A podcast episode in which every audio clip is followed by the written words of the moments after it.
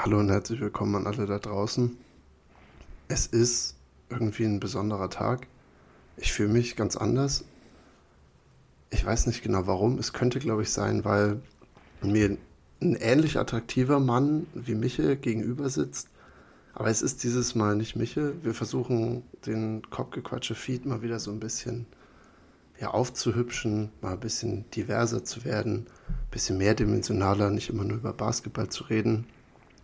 Und auch wenn ich ihn nicht sehe, weil wir unfassbare Internetprobleme auf einmal hatten, aus dem Nichts, freut es mich total, dass ich hier heute Corby oder auch Corbinian Sauter, den Nachnamen habe ich heute auch erst gelernt, obwohl ich ihn schon seit anderthalb Jahren kenne. Äh, aber ich, ich darf ihn hier heute begrüßen. Er ist ein treuer Hörer. Er gibt immer sehr gutes Feedback. Und ich ähm, weiß auch aus erster Hand, dass er, äh, dass, dass er Probleme mit Michel hat. Äh, ich, ich, weiß gar nicht, wir können die Leute ja mal gleich abholen. Was, was ist das Problem von dir, Corby, mit meinem sonstigen Co-Host Michel? Oh, das waren jetzt gleich äh, viele Punkte auf einmal. Sensationell. ja, ich wollte gerade schon sagen, ich bin nur so attraktiv, weil du mich gar nicht siehst. Das ist, glaube ich, der Grund. Ähm, ich, ja. wir, wir, haben uns gesehen. Wir haben uns kurz gesehen, bis wir entschieden haben, die Kamera auszumachen. Das, das hat mir ausgereicht. Ich habe gesehen, dass du heute einen Lakers-Pulli angehabt hast. Äh, interessante Style-Choice. Äh, und das, aber das, das macht dich ja attraktiver, logischerweise. Oh, ja, ja, kommt drauf an. Für Michel wahrscheinlich nicht. Nein, jetzt äh, muss ich auch mal direkt aufklären. Ich habe natürlich nichts grundsätzlich gegen Michel. Ich bin großer, großer Fan des Podcasts. Äh, ihr macht da einen sensationellen Job. Ähm, aber so ein, zwei Aussagen, die er, ich weiß gar nicht, was das vorletzte Mal, in einer der letzten Folgen auf jeden Fall, äh, hat er massiv die Sportart Radfahren, ich möchte schon sagen, beleidigt. Und äh, das konnte ich natürlich nicht so stehen lassen. Und deswegen, das ist eigentlich der einzige Grund, warum ich hier bin. Das, das, das stimmt. Ist, das ist mein Auftrag, das Radfahren äh, wieder groß zu machen in der, in der Sportwelt. Es steht hier auch in unserem Google-Sheet, was wir hier zusammen erstellt haben, steht äh, groß drin, dass, dass der Radfahrtake von Michael einfach so nicht stehen gelassen werden kann. Ich erinnere mich auch, dass ich dagegen gegangen bin äh, aber glaube ich nicht ausreichend. Zu wenig. Zu, zu wenig, wenig, oder? Nein, ja. Das war, mhm. das, das hat mir nicht gereicht. Das da, da äh, ich, ich weiß ja, du fährst auch gerne, auch äh, ich weiß gar nicht, wie er es formuliert hat, müsste man noch mal reinhören, aber ich, ich glaube, er fährt ja gerne von A nach B, so als Zweckmittel, äh, dass er irgendwo hinkommt, macht das ja, aber einfach so um des Radfahrens willens macht das nicht. Dabei ist es eine sehr, sehr geile Sportart. Äh, es gibt aber noch einige andere Sportarten, die auch sehr, sehr cool sind. Aber auf jeden Fall Radfahren ist eine der Top-Ausdauersportarten, die man überhaupt machen kann. Man kommt raus, man ist schnell, äh, man kann sich die Berge hocharbeiten und äh, wenn man jetzt auch noch in den, in den professionelleren Bereich schaut, ähm, eine der größten Sportler, die es da überhaupt gibt. Also was du da investieren musst, um äh, gut zu sein, kann ich einfach nur jedes Mal den Hut davor ziehen und deswegen äh, Radfahren als äh, unwürdig abzustempeln, ist da von Michel völlig deplatziert bei allem Basketball-Hype, den ihr so habt. Ich, äh, ich, erinnere mich auch noch relativ genau an den Kontext. Es war, glaube ich, äh, es ging um sein Ruderlager, was er diesen Sommer bestritten hat. Und äh, er meinte ja, dass es als Alternative auch das sozusagen das Radlager dann wahrscheinlich gab, ähm, von, dem, von der Uni aus. Und ähm, dadurch, dass er in Jena studiert, fahren die Leute dann halt wahrscheinlich einfach den ganzen Tag durch den Thüringer Wald Rad auf dem Radlager. Und er meinte, ja, seine Aussage war ja, dass das äh, so nicht, also dass das schon ein bisschen langweilig ist. Und das war der Punkt, wo ich dachte, es wäre eigentlich ganz cool. Also ich, ich habe es dann, wie gesagt, ich war nicht stark genug, aber ich dachte mir, okay, einen ganzen Tag durch den Thüringer Wald Rad zu fahren, kannst du, kannst du mich abstellen. Also da, da bin ich, da wäre ich dabei. Ja, zu Recht. Absolut zu Recht. Also Radfahren äh, ist, ist auf jeden Fall ganz hoch anzusiedeln. Wann bist du deine letzte Runde Rad gefahren? Boah, definiere Runde. ähm, Nein, wann saßt äh, du das letzte Mal auf einem Rennrad? Ja, ich dann heute, heute sehr früh morgens tatsächlich. Ist zwar eigentlich eher nicht so meine Art, aber ich wusste schon, wie der Tag heute ausgehen wird. Äh, vielleicht zum Hintergrund. Ich bin äh, als Journalist unterwegs, habe Sportjournalismus studiert äh, und werde von vielen als Sportwahnsinniger dementsprechend bezeichnet. Das letzte Mal gestern. Äh, aber das letzte Mal auf dem Rad saß ich dementsprechend heute Morgen, weil ich wusste, ich finde sonst keine Zeit dafür. War aber nicht draußen, weil da hat es geregnet wie die Hölle, äh, sondern schon auf der Rolle. Die, die Swift-Season für Insider, die werden es wissen, äh, hat begonnen. Sprich, Indoor-Cycling äh, wird ab jetzt wieder der, der Trainingsstandard werden. Ja, ja, Shoutout an Paul, hört hier auch immer mal wieder rein. Äh, und er, er und ich, auch große Fans von der Swift äh, und äh, wir, wir, wir nerden, das ist ja so ein bisschen so ein Nerd-Thema dann auch. Äh, da nerden wir immer ganz gut drüber auch ab. Und wir, wir sind beide, glaube ich, haben so diesen, diesen Traum von der Swift irgendwann in den nächsten Jahren. Und ich meine, du, du besitzt sie schon. Also, also kannst, du den, kannst du den Hype unterstützen? Ja, das ist gar nicht so schwer zu besitzen. Man muss nur 15 Euro im Monat zahlen und eine Rolle haben, die damit kompatibel ist. Äh, aber ja, ich finde es ich find's geil und äh, es, ich verstehe es aber auch, wenn, wenn das eine, eine, Spur zu weit für einige geht. Äh, also wenn man einfach so gerne Rad fährt, dann ist das auch vollkommen, vollkommen fein. Äh, für Training, um es mal kurz zu erklären, man fährt quasi, ja, wenn du auf der Rolle zu Hause fährst, ist hinten das Rad eingespannt, in welcher Form auch immer. Und du trittst quasi auf der Stelle, kannst aber dann den Widerstand verschieden einstellen.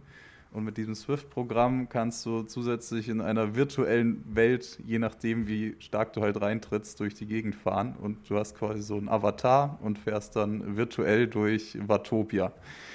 Äh, also von daher, es klingt crazy, macht aber zehnmal mehr Spaß, als äh, wenn ich die ganze Zeit vor mir auf eine weiße Wand schauen würde. Und äh, dementsprechend für jeden, der gerne auch im Winter Rad fahren möchte, aber wie ich ein Weichei ist und nicht draußen fährt, äh, für den ist das sensationell.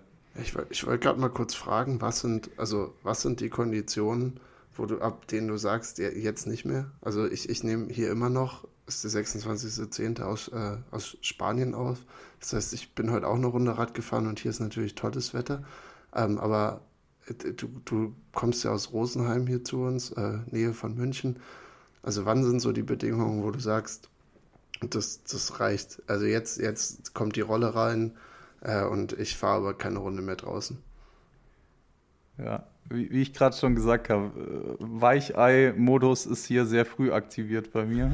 Ich hasse es. ich hasse es, wenn es kalt ist, Regen zu fahren. 15, ja, das doch kommt tatsächlich hin. Also bei 15 Grad äh, heißt ja immer, höre ich immer auf, auch in, in kurzer Hose und T-Shirt zu laufen. Und das ist dann bei mir auch der Moment, wo es heißt, äh, es ist eigentlich zu kalt zum Radfahren.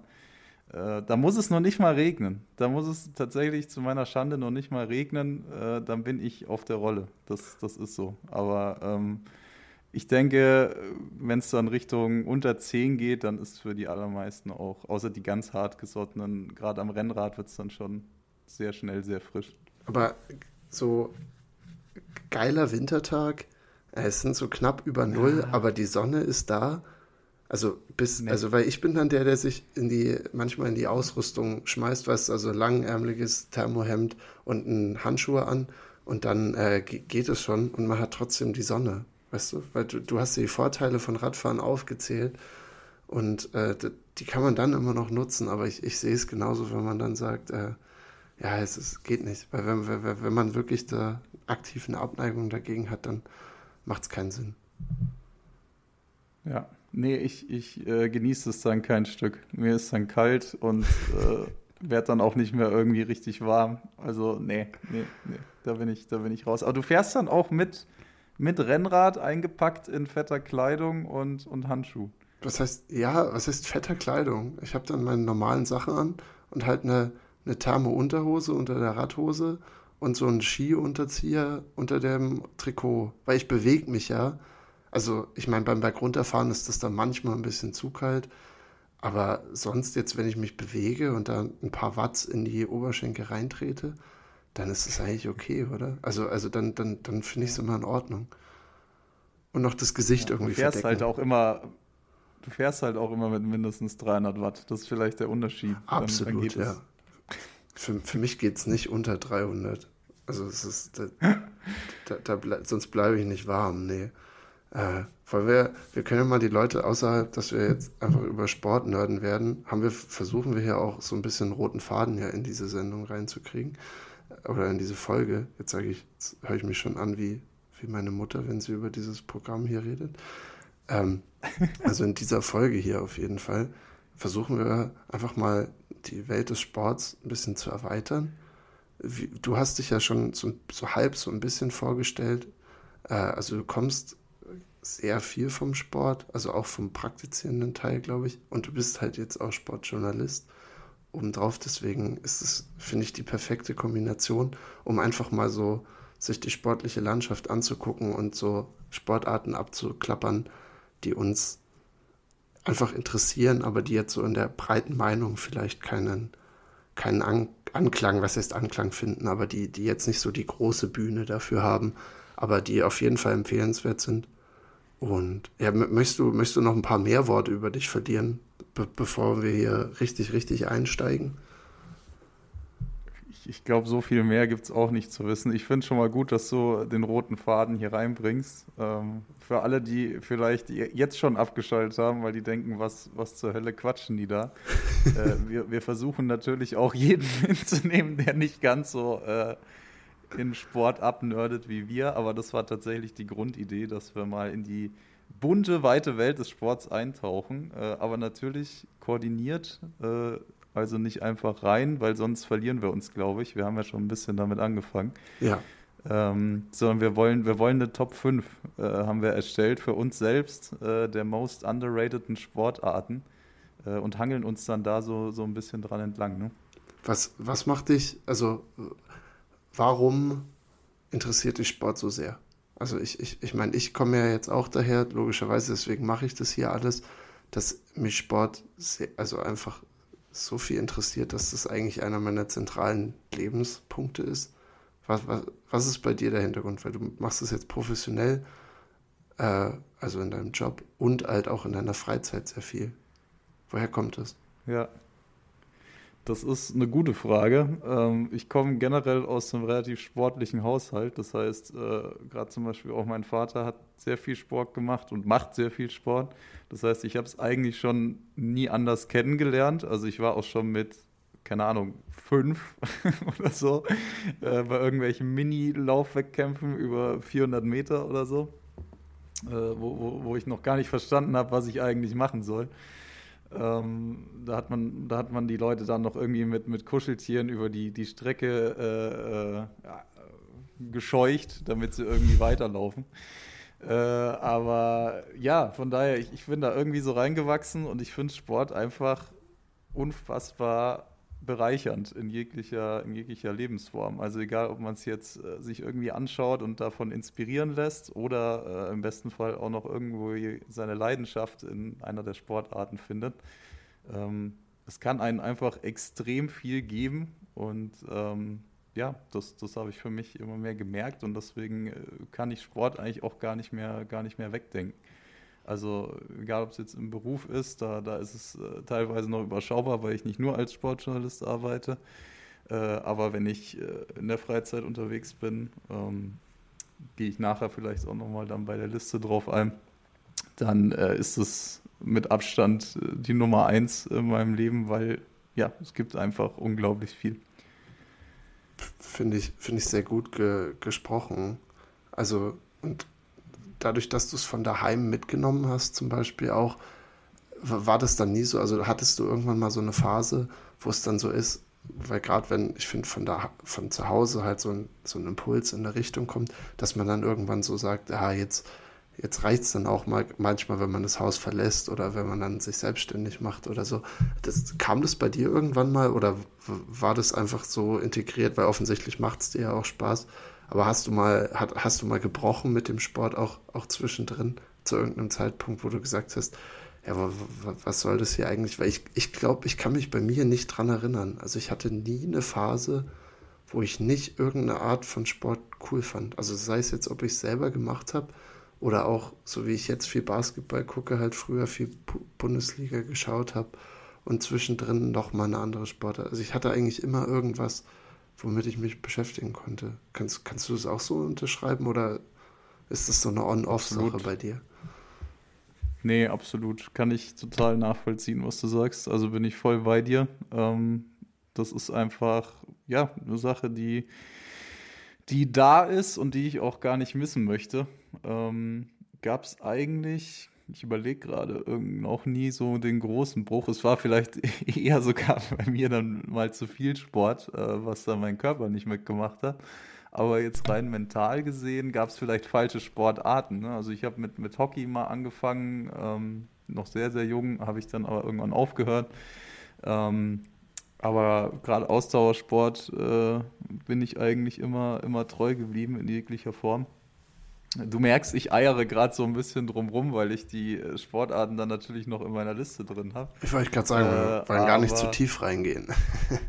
ja, genau, genau. Wir, wir, haben ja noch, wir haben ja noch was vor uns. Aber ähm, von daher die Frage nach Sport oder kein Sport gab es bei mir eigentlich nie.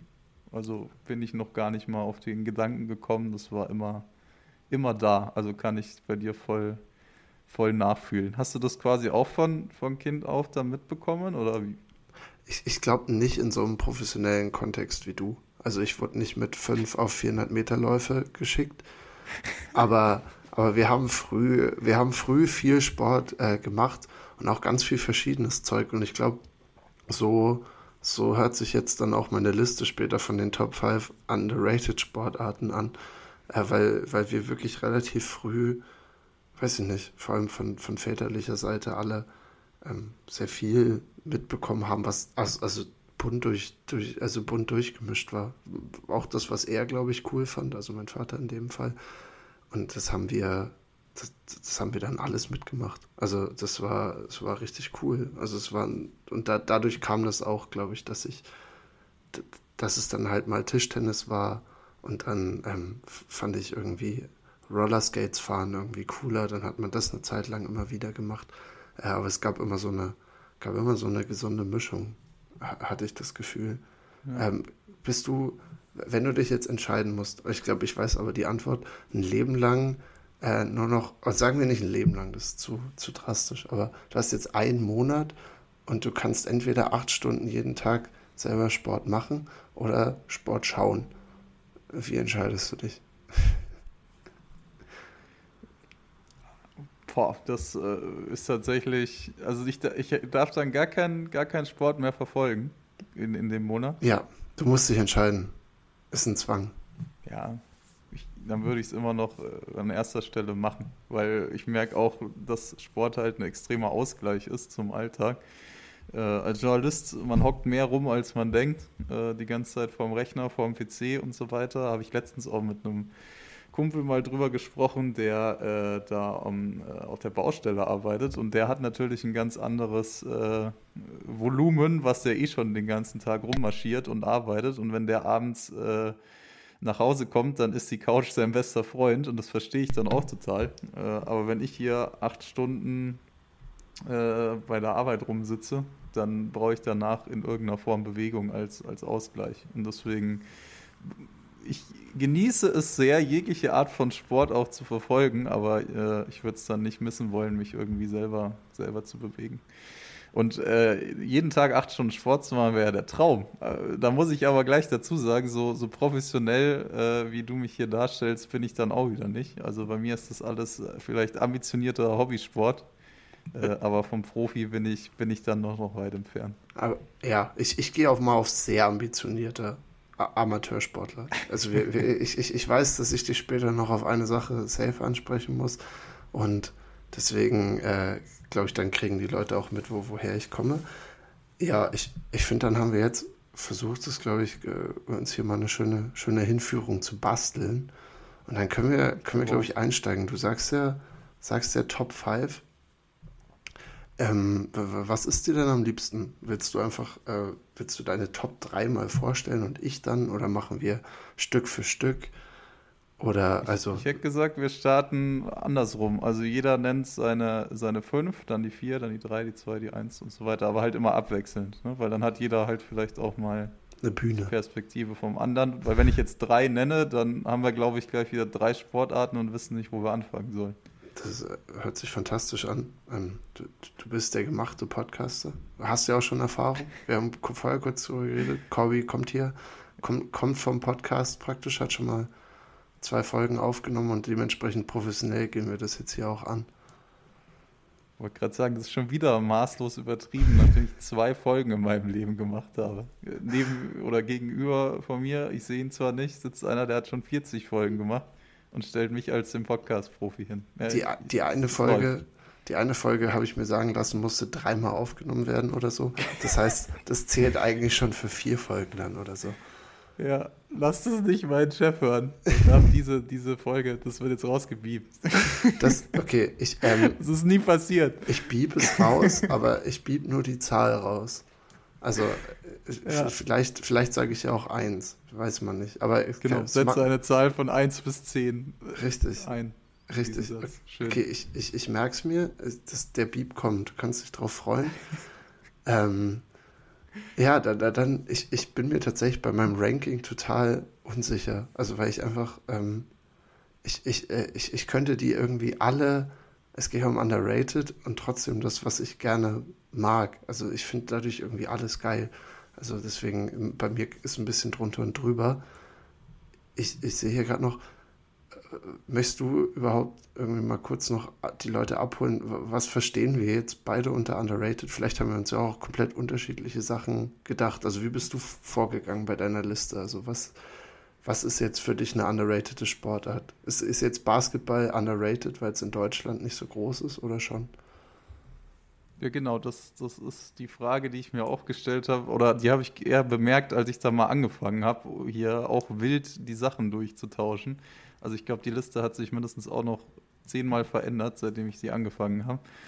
Ähm, aber ja, ist es, ist es eine Sache, die man hier halt nicht so verfolgt oder verfolgen kann? Oder sind es halt wirklich so Sportarten, wo keiner was mit anfangen kann, die nirgends gestreamt werden, nirgends angeschaut, teilweise vielleicht sogar nicht mal bekannt, äh, dass es sowas überhaupt gibt? Also von daher, ich, ich habe ein bisschen versucht, eine Mischung zu finden zwischen persönlichen Interessen, äh, was natürlich dann gleichzeitig äh, auch der Meinung entspricht, dass das viel mehr gepusht werden müsste, äh, wenn man es selber macht.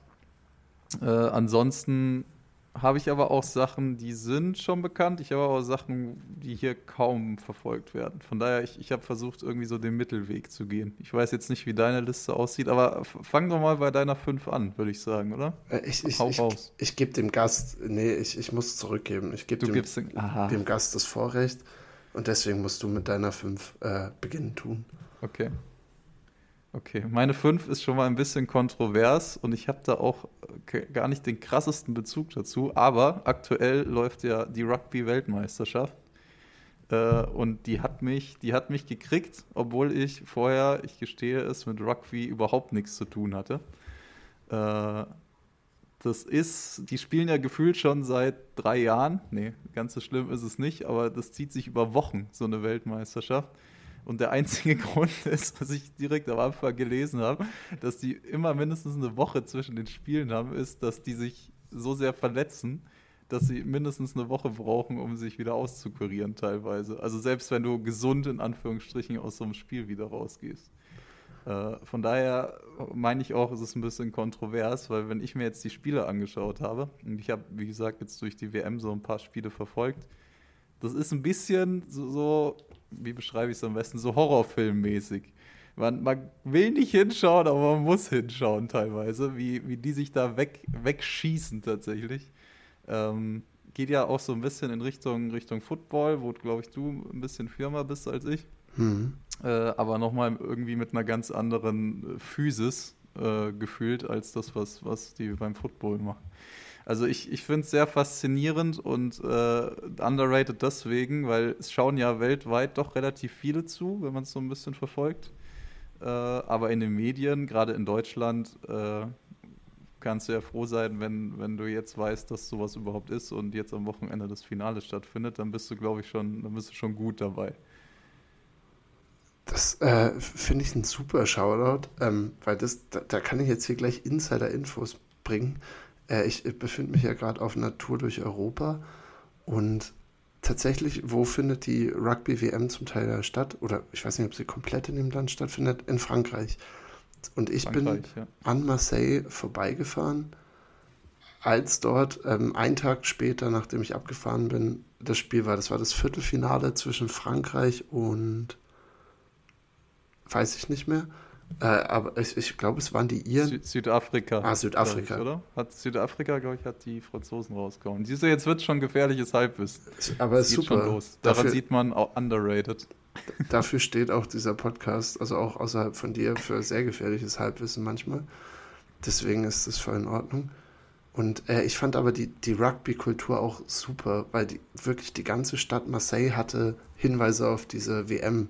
Und ähm, das hat angefangen bei so ein paar 14-Jährigen, die am Strand einfach so ein Rugby sich gekauft haben und das dann gezockt haben, halt kontaktlos. Also da, wo du sozusagen wie bei Flag Football nur einen Arm berühren musst und dann gibt es sozusagen wieder den, den, den Ball auf die andere Seite zum anderen Team. Und das war wirklich lustig. Es gab überall so Infostände und man konnte bei so Spielen mitmachen und so. Äh, und die ganze Stadt war voll mit, mit Engländern, weil es waren, glaube ich, zwei zwei Spieler, der am 14. und am 15. Äh, es musste Oktober gewesen sein, genau, äh, in Marseille ja. E-, eben. Und die, also es war, glaube ich, also es waren aus England durchaus Leute vertreten, vor allem aus, auch aus Irland. Und die sind wahnsinnig geworden für diesen Sport und ich habe es geliebt. Es war wirklich eine geile Erfahrung. Ich bin ähnlich wie du, ich habe nicht so viel damit am Hut, außer dass ein Kumpel von mir das mal gespielt hat und ich habe gerne zugeschaut es war immer unterhaltsam, so am Samstagvormittag sich so Leuten dabei zuzugucken, wie sie Gehirnerschütterungen kriegen. Aber äh, genau außerhalb davon echt, echt eine mega geile Kultur, die sie da irgendwie hochgebracht haben.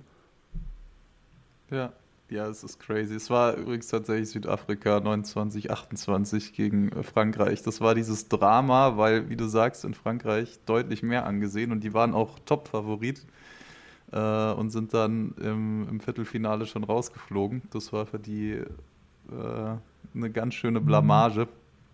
Und dementsprechend äh, blieb mir das noch einigermaßen im Kopf. Ähm, ja, aber, aber krass, also wie, wie unterschiedlich das nur in, in einem im nächsten Land dann wahrgenommen wird und äh, alle total abgehen. Und hier, also wirklich, du kriegst nichts mit. Ich weiß nicht, an welcher Stelle Rugby kommt und das ist gerade das, das Highlight des Jahres. Wie siehst du diesen, diesen körperlichen Aspekt? Das hätte mich noch interessiert, weil ich finde es ja schon grenzwertig. Also ich habe einmal in meinem Leben, und das ist viele Jahre her, auch mit einem Kumpel, der das gespielt hat, äh, wurde ich mal reingeworfen. Ähm, also ich, ich bin da eher ausgewichen, um ehrlich zu sein, weil das, das war mir schon eine Spur, eine Spur drüber. Ähm, von daher, ich, ich bin da echt so ein bisschen mit dieser Sportart im Zwiespalt. Einerseits ja, cool zum Anschauen. Andererseits frage ich mich immer, also gesund ist es nicht mehr, wie die da dann vom Feld hinken. Also fand ich, finde ich guten Punkt. Äh, musste ich tatsächlich auch so ein bisschen schmunzeln, als du es angesprochen hast, beim ersten Mal schon den körperlichen Aspekt. Weil, also wie die sich da zerhauen, ist wirklich krass. Und es gab, also ich in den NFL-Podcasts, die ich mir hin und wieder so anhöre, gab es auch immer wieder dann den Joke, weil die ja die Rugby-WM so ein bisschen mitbekommen haben, in die Richtung, äh, dass eigentlich alle Spieler im Concussion Protocol sein müssten. Also alle da gefühlt mit einer Gehirnerschütterung raus. Es ist so physisch, aber die haben halt null Protektoren irgendwo. Und deswegen weiß ich es nicht. Also ich, ich, ich glaube, auf, auf, auf lange Sicht kann es nicht gut sein. Also ich habe, wie gesagt, durch meinen ehemaligen Mitbewohner erster Hand mitgekriegt, wie da jeden Samstag jemand mit einer fetten Gehirnerschütterung äh, vom Feld gehen musste und erstmal eine Woche lang Schachmatt war. Äh, und das war kein Witz, also es ist da wirklich die ganze Zeit passiert. Und äh, dementsprechend muss man sich da, glaube ich, ähnliche Fragen stellen wie im, im Football, auch so, so langzeittechnisch, was dann mit deinem Körper passiert. Also ich, kann, ich kann mir das nicht gut vorstellen. Und vor allem, sobald der Kopf immer mit dabei ist, da werde ich immer so ein bisschen, werde ich immer so ein bisschen skeptisch, muss ich sagen. Also wenn der, wenn, wenn, wenn so Leute irgendwann so degenerierende Frontallappen und sowas bekommen, weil sie so viele Erschütterungen am Kopf haben, da, da werde ich immer so ein bisschen, das, das kann ich mir nicht vorstellen, dass, dass das so unterstützt werden sollte. Ja. Von daher underrated für dich oder nicht? Ähm, ja, 100 Prozent. Finde ich, trifft die Definition, so wie ich sie in meinem Kopf hatte, sehr genau. Weil es ist, und ich finde auch eine gute 5 dadurch, weil, also ist vielleicht das, was die Leute wirklich am, am ehesten nicht mitbekommen. Also so, so habe ich dann am Ende meine Top 5 gewürfelt. Also ich habe dann so, so, so ah, klar, was mir auch am besten gefällt, aber ich habe auch immer versucht, so im Hinterkopf zu behalten, wie underrated ist es wirklich. Weil, wie gesagt, ich könnte jetzt auch ja. wahrscheinlich Basketball auf meine Eins underrated packen, weil die keine Streaming-Dienste bekommen haben oder, oder jetzt ja schon.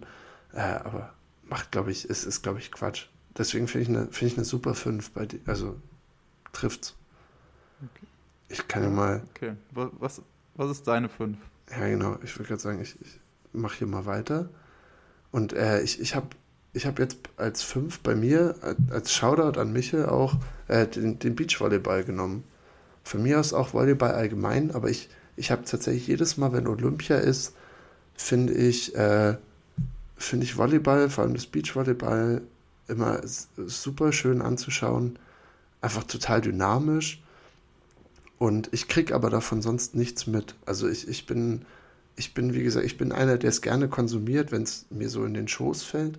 Aber es ist jetzt in Deutschland, finde ich, nicht so in der Superwahrnehmung, außerhalb davon als sie dann halt, ich glaube, als Brink und Reckermann dann mal äh, Olympiasieger geworden sind, so dann waren die auch mal im Sportstudio hin und wieder und sowas.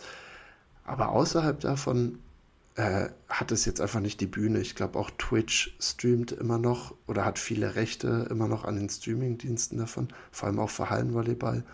Und dementsprechend, ja, wollte ich einen Shoutout hier an, an Beachvolleyball geben und das ist auch meine 5.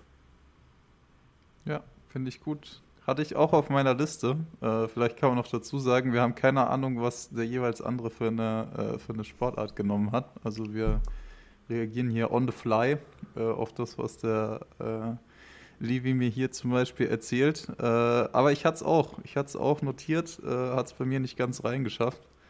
Ähm, absolut eine Sportart, die hier auch komplett untergeht, verhältnismäßig vor allem zu den anderen Hallensportarten. Oder ich weiß nicht, hast du Beachvolleyball gesagt oder generell Volleyball? Ähm, ich, hab's, ich war so dazwischen. Also ich habe jetzt Beachvolleyball speziell aufgeschrieben, weil das das auch ist, was, was mich hier eben hauptsächlich macht. Aber es geht auch um Hallenvolleyball. Also auch dies, auch das ist ja was, was jetzt nicht, was jetzt nicht, was jetzt nicht super doll gepusht wird. Und äh, ich, ich glaube, Michael, ja. wenn er sich das anhört, dann wird er wird er, wird er böse dagegen lamentieren. Ich freue mich jetzt schon drauf, weil, weil wir eben, ich habe auch mal mit ihm über underrated Sportarten geredet und wir hatten da eine sehr gute Zeit, das war witzig. Äh, und und er, er hat aber, er hat einen strongen Case, dass Volleyball so das neue Handball wird in den nächsten drei Jahren oder so. Uh, das sehe ich nicht. Also, bestes Beispiel ist jetzt, glaube ich, äh, die, die Volleyball-Herren, wenn ich jetzt nicht ganz falsch bin, haben sich ja jetzt für die Olympischen Spiele qualifiziert bei dem, bei dem Turnier. Äh, haben da, glaube ich, auch äh, große Kaliber geschlagen, relativ überraschend. Und auch da, das war irgendwo mal eine Randnotiz, die ich gesehen habe. Äh, und gesehen live hat es gleich zehnmal keiner irgendwo. Also ich wüsste zumindest nicht, wo man es hätte schauen können.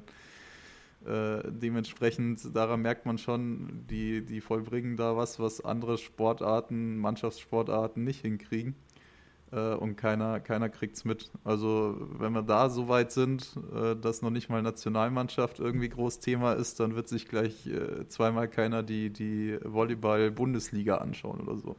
Da eher noch Beachvolleyball, wie du sagst, irgendwie Olympia oder so, wenn wir da mal gut sind. So Kira Walkenhorst und Co., Laura Ludwig, äh, das kriegt man dann mal eher noch mit, aber das ist halt dann wieder so ein Olympia-Ding. Ne? Da sind viele dann im Hype und dann wieder vier Jahre gar nicht. Das stimmt, das stimmt. Aber ich, ich würde vielleicht, ich würde ähm, Volleyball trotzdem irgendwie eine Chance geben, weil das war immer das, was mich überrascht hat. Die Sportart an sich wird gerne praktiziert. Also ist klar jetzt nicht in jeder, nicht in jeder Bevölkerungsschicht. Und ich glaube, das ist das, was es am Endeffekt ausmacht. Aber zumindest so in den, in den akademischen Kreisen, in denen ich auch verkehre, ist Volleyball selbst zu spielen ja voll das Ding. Aber es, glaube ich, kommt nie so weit, dass, dass das auch aktiv dann halt zum Beispiel konsumiert wird, wodurch dann halt so eine halt eine Karriere in der jeweiligen Sportart auch überhaupt möglich ist. Ähm, das, ja, das, absolut. Nee, finde ich, find ich eine gute 5. Nehme ich, nehm ich mit. Kann ich, kann ich unterschreiben. Geh dann gerne, geh mal gerne weiter zu, zu, zu deiner, zu deiner 4. Ich bin heiß. Ja. Meine Nummer 4 ist äh, komplett anders. Du hattest vorher schon die, die perfekte Überleitung äh, eigentlich dafür serviert. Ähm, du hattest mal irgendwas von, äh, von Schach äh, erzählt und das ist tatsächlich meine Nummer 4. Wirklich? Ähm, ja, es ist die Nummer 4 bei mir. Hat äh, diverse Hintergründe. Äh, hat auch, ich, erstens wollte ich einen Gegenpol zum Rugby nehmen. Äh, es gibt wahrscheinlich nichts ruhigeres als, äh, als Schach und jetzt kommen wahrscheinlich wieder die Kontroversen, die sagen, das ist doch keine Sportart. Ähm, ich finde es schon. Ähm, ich meine, ich habe auch jetzt nicht ganz so viel äh, Ahnung von, von Schach selbst, also ich spiele es nicht so oft. Ähm, ich schaue aber tatsächlich den einen oder anderen Schachstream. Jetzt kann man auch wieder sagen, okay, damit zu Recht underrated. Ich schaue es nämlich zum Einschlafen. äh, es gibt nichts Besseres, wahrscheinlich noch neben Golf-Livestreams, äh, als einen Schachstream zu schauen äh, und dann so leicht, leicht wegzudösen. Soll aber jetzt äh, der Sportart keinen Abbruch tun, weil äh, das, was da teilweise geleistet wird, wenn man sich so ein bisschen mit dem beschäftigt, was sie da so erzählen, äh, im Profibereich, das ist komplett gestört. Also wie wochenlang die da ihre Turniere auch spielen, wie Vorbereitungen da teilweise aussehen, wie du dich auf einzelne Gegner vorbereitest, dass du nicht nur, also Öffnungsvarianten haben eh alle irgendwie alle, mittlerweile im Kopf zigtausende. Ähm, aber auch wie die sich auf die Gegner vorbereiten. Die müssen halt gefühlt wissen, welchen Zug hat jetzt äh, Magnus Carlsen 1997 im Spiel gegen äh, äh, den Pormichi oder so äh, gezogen. Gut, da haben die wahrscheinlich noch gar nicht gespielt. Äh, sei es drum, auf jeden Fall. Die haben so dermaßen viel im Kopf. Also ich finde das sehr faszinierend, vor allem weil ich da, vielleicht auch weil ich da gar nicht so viel Zugang habe. Ähm, und da mir immer denke, wenn ich selber spiele, ja, das ist immer cool, was sie da alles erzählt, aber wenn ich jetzt einen Zug machen soll, dann, dann sieht der in dem Moment ganz gut aus und dann merke ich fünf Minuten später, äh, war vielleicht doch nicht so clever. Also ich finde es ich find's faszinierend äh, und auch da müssen wir nicht drüber reden, äh, redet kein Mensch drüber. Vielleicht auch zu Recht, ich weiß es nicht, ich bin gespannt. Du hast gelacht, als ich es gebracht habe, von daher bin ich sehr gespannt, was, was du meinst. Es kam für mich sehr aus dem Nichts. Ich finde da natürlich super, dass du dass du das journalistisch aufarbeitest und äh, gleich das, den Kontrast zum Rugby auch hervorbringen kannst und so. Also da merkt man, da, da ist das viel Arbeit hier reingeflossen. Wahrscheinlich mehr als in meine Top 5. Äh, ich, Nächte ich hab, lang habe ich Nächte, überlegt. Tage. Äh, ich ich, ich habe tatsächlich, ich habe auch so einen ähnlichen Kandidaten. Ich, ich glaube, ich hau ihn jetzt einfach mal raus. Ja, ich, hau raus. Und ich glaube, er ist nicht mehr underrated. Vielleicht, vielleicht mache ich mich damit jetzt kontrovers. Aber das, was ich mir immer anhören muss und wo ich seit zwei Jahren wirklich sehr, sehr drin versinke, also nicht so wie du zum Einschlafen beim Schach, äh, ist das Darts. Also, und ich, ich glaube, spätestens seitdem uh. Gabriel Clemens im letzten Jahr halt in in, ins Halbfinale der Weltmeisterschaft gekommen ist äh, und, yes. und, und, und eigentlich das auf Sport 1 und mehreren gängigen Streams läuft, also The Zone hat, hat glaube ich, die komplette, das komplette Saison drin. Es gibt YouTube TV und also, also YouTube ist da auch mit dem Game. Und die PDC ist, glaube ich, eine größere, ist auch eine relativ mächtige, große Organisation. Aber ich, ich dachte mir eben aus den Punkten, die du gesagt hast, äh, es ist ja eher das, eher da auch viel das Mentale, was da mit reinspielt. Also es ist jetzt, und das beeindruckt mich auch so. Ähm, ich glaube, Darts ist einerseits zwar total unterschätzt anstrengend, weil alle, die mal versucht haben oder die, die irgendwie mal drei Pfeile in der Hand hatten und ein bisschen mehr gespielt haben, vers versucht dann einfach mal so gegen einen Dartbot so Best of 11 zu spielen. Also wer als erster sechs kriegt. Ich, danach kann man nicht mehr. Danach tut einem der Ellenbogen weh. Danach ist man im Kopf total durch, weil man viel rechnen muss. Äh, und es ist auch Daueranstrengung. Und so ähnlich stelle ich mir es beim Schach auch vor. Also du hast immer so dieses, beim Schach ist noch mehr, glaube ich, so dieses so was Intelligentes dahinter, dass du immer wieder mehr kreativ sein musst. äh, und, und dich auf individuelle Situationen einlassen musst. Aber ich dachte, das Darts geht vielleicht in eine ähnliche Richtung. Und deswegen frage ich dich mal, bist, bist du in dem Hype mit angekommen? Also, also hast, ist das was, was du, was du verfolgt hast oder so? Oder ist das auch weg von deinem Radar?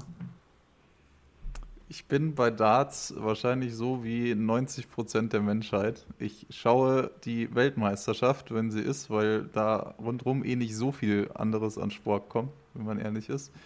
Schaue ich gerne, schaue ich auch viel. Also, äh, wie du sagst, Gaga Clemens letztes Jahr Halbfinale und und und. Äh, alles cool. Äh, und danach sind die für mich ein Jahr nicht mehr existent. also, ich schaue das wirklich nur zu, zum Höhepunkt der Saison. Äh, und das, das ist es dann auch. Ähm, ich glaube aber, dass das tatsächlich viele so machen, weil der Hype, der so Dezember, Ende Dezember rum immer entsteht, den finde ich schon auch immer beeindruckend. Also da, da, redet, da redet man dann auch wieder viel mehr über Darts, habe ich das Gefühl. Äh, auch, auch in den Medien deutlich präsenter. Deswegen, ich, ich tue mir noch schwer damit, das als underrated durchgehen zu lassen. Ja, ich wollte es gerade sagen. Äh, ja. Weil, wie du auch gesagt hast, das ist einfach, das hat so eine Präsenz, nicht nur dann zur WM, sondern wenn du dann im Ins Insiderkreisen wahrscheinlich auch während dem, dem Jahr über da mit der Premier League Season und so weiter.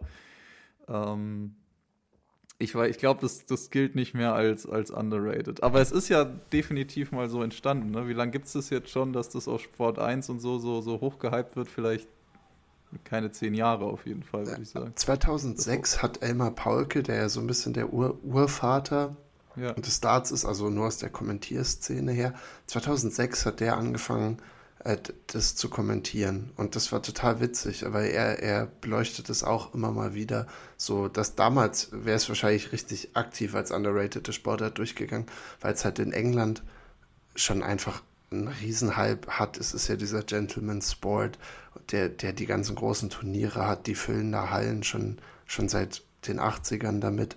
Und ähm, aber diese internationale Bühne hat es in Europa erst so oder in Deutschland besser gesagt, erst so, so Mitte der 2000er bekommen. Und ja, wahrscheinlich hätte da mein Take noch besser gepasst, weil sie schaffen es ja mittlerweile auch unfassbar gut, das in Deutschland so zu, zu etablieren. Ja, Pikachu hat letztens irgendwo gewonnen, habe ich jetzt gesehen. Ja, ja, genau. Ja, ja. Wieder gefährliches Halbwissen. Das war irgendwie Deutschland-Tour oder so, ne? Ja, genau. Das war ein neuer deutscher Spieler, von dem habe ich davor noch nie was gehört. German, German Darts Open. Das ist Ricardo Pietreczko. Absoluter Macher.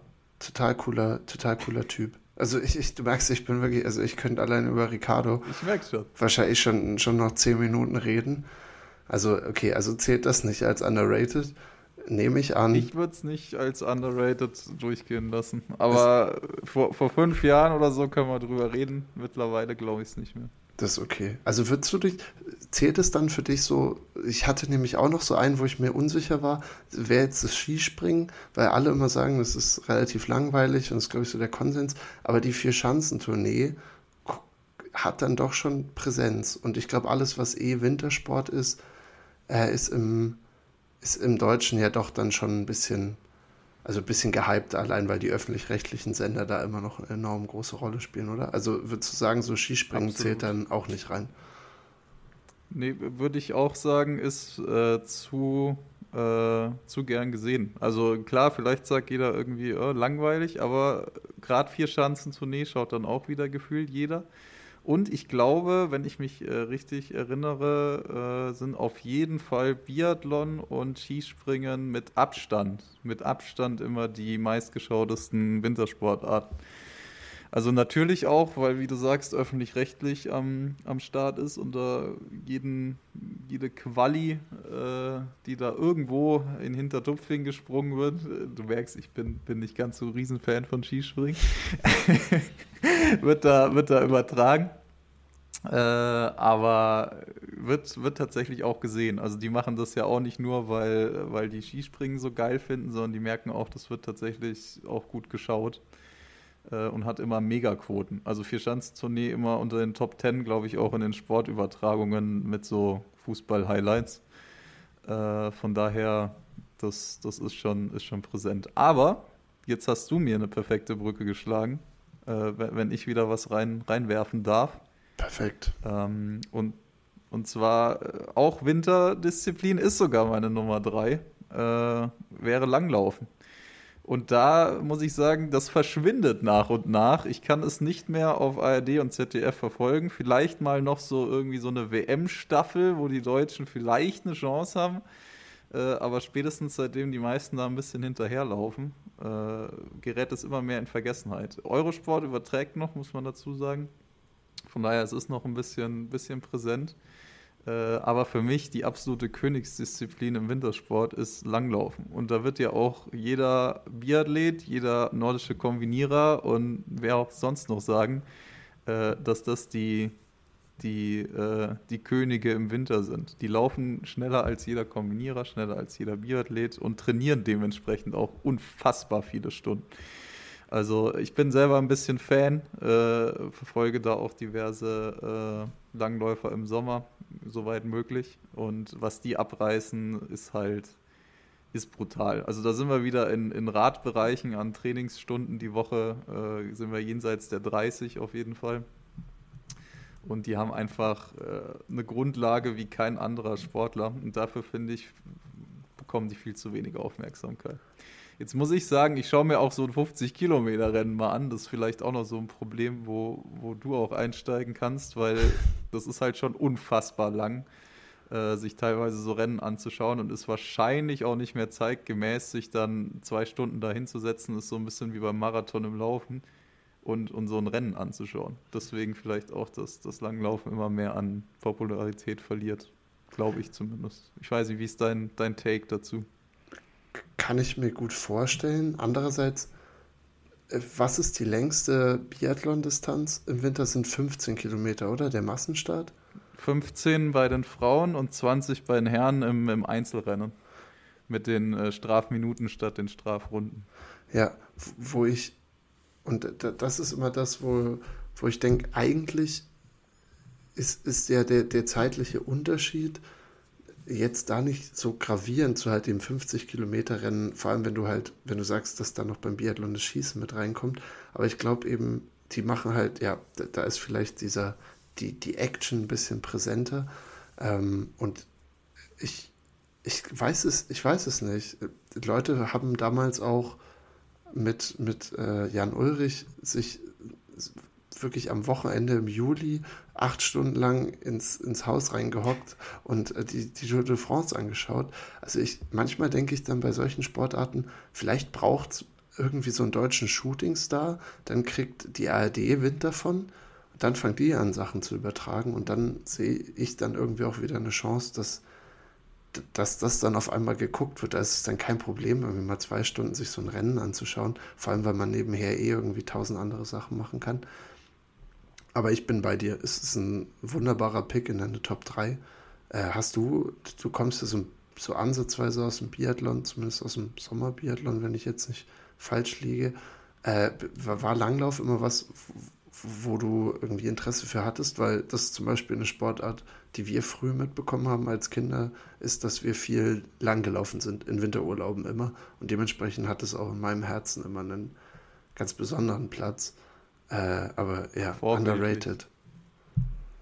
Vorbildlich. Da, da, wird noch, da wird noch selber langlaufen gegangen im Winter. Sehr schön. Ja, ist bei mir ganz genauso. Ich gehe gern langlaufen. Ähm, bin da bei Weitem nicht so gut wie, wie im Sommer beim Laufen zum Beispiel, weil man es halt auch einfach nicht so oft machen kann. Ähm, das ist übrigens auch immer die erste Frage, die einem als Sommerbiathlet gestellt wird. Äh, ganz kurzer Einschub. Sommerbiathlon, dasselbe im Sommer, nur mit Laufen dazwischen wie im Winter äh, also mit normalem Joggen dazwischen.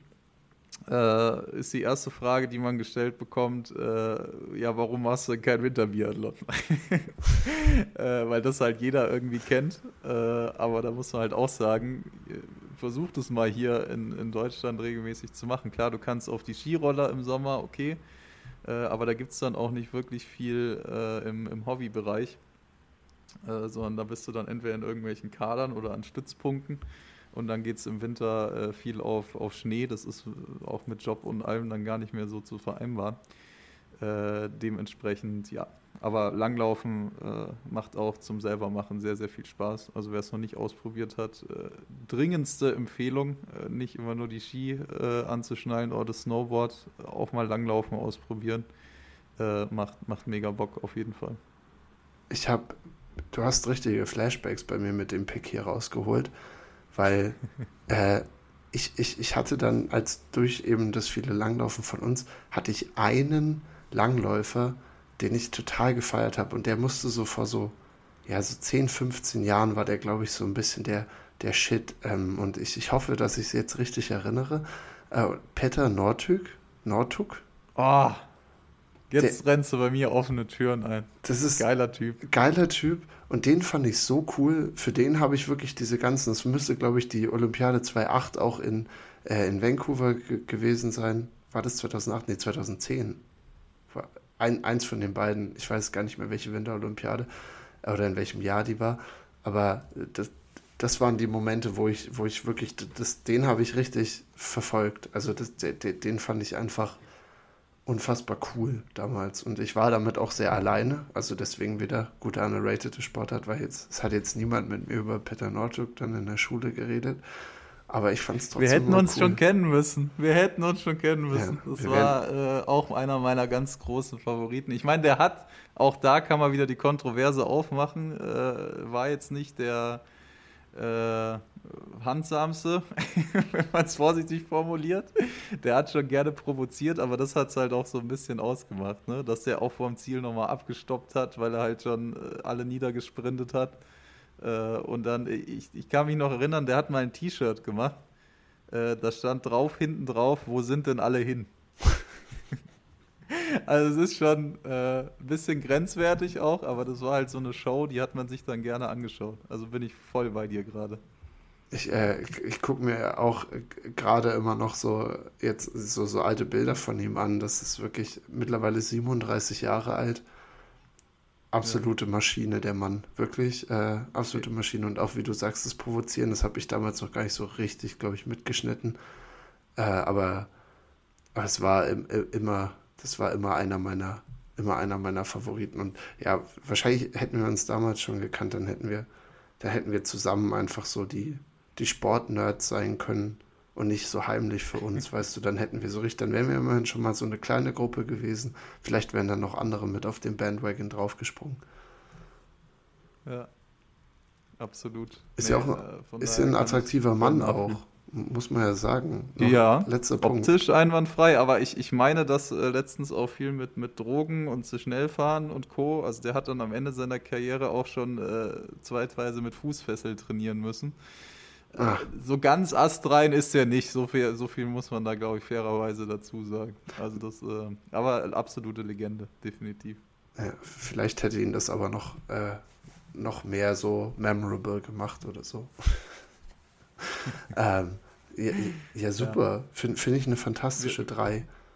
Also es ist. Äh, du merkst, das, das läuft. Ich habe dann jetzt, ich habe jetzt gar keine Wintersportart mit dabei fällt mir jetzt auf, denn bei mir. Okay, also Skispringen war bei dir gar nicht auf der Liste, das war äh, nur reingeworfen, Das war Honorable Mentions. Ich glaube, so wie du äh, den, ich weiß gar nicht, was meintest du, hattest du auch Darts? Nein, was hast du? Beachvolleyball hattest du, glaube ich, nee. mit dabei, oder?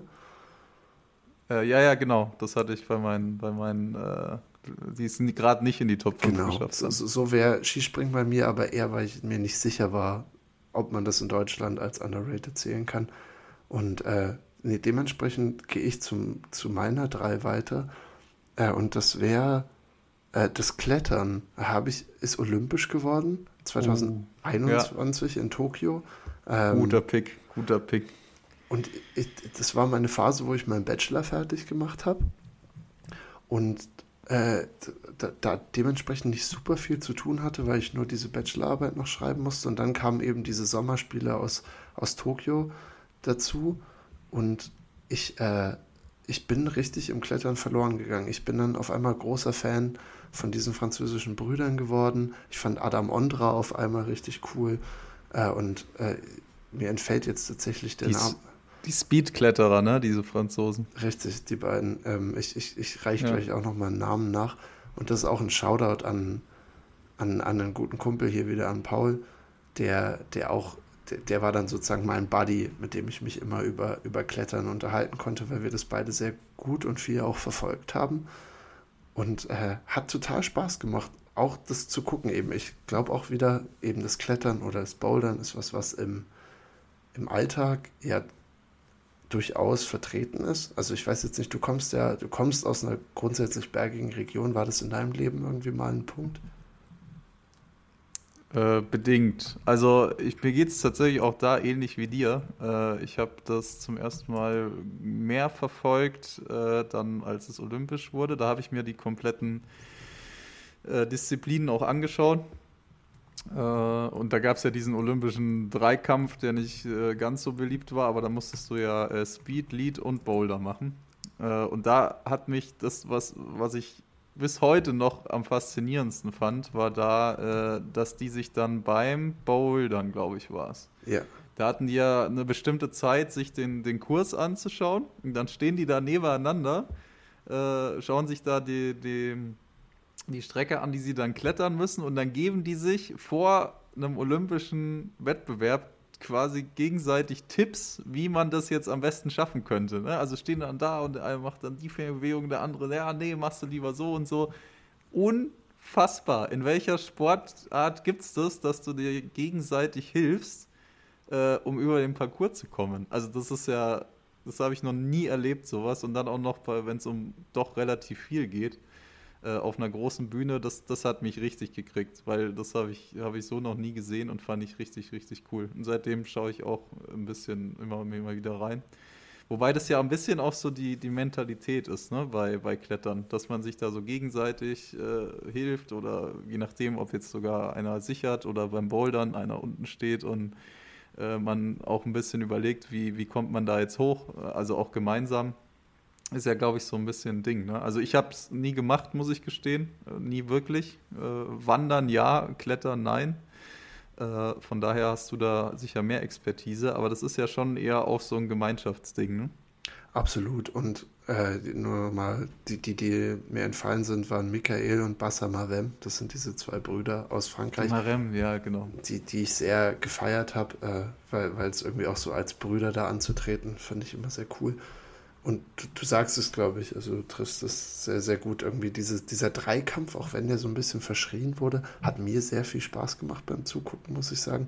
Weil es waren so viele verschiedene Sachen und allein dieses Speedklettern war ja unfassbar. Also sich da anzugucken, wie Leute äh, auf 5,5 Meter hoch in, in 3,6 Sekunden oder 4, irgendwas Sekunden zu, zu klettern, ist einfach unvorstellbar, vor allem wenn man mal selber an der Wand war es gibt es hin und wieder, vor allem in Boulderhallen.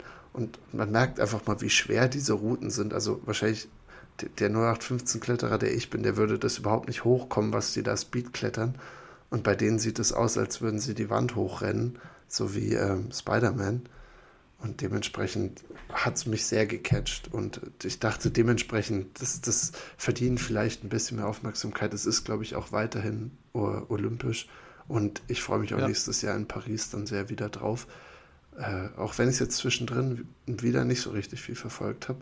Aber ich glaube, wenn mir jemand, wenn jemand sagt, hey, wollen wir heute Abend einen Kletterwettbewerb gucken, welch, dann hast du mich. Ist okay, da bin ich dabei. Das ist für mich ein, ist für mich ein schöner Abend. Deswegen Shoutout ans Klettern.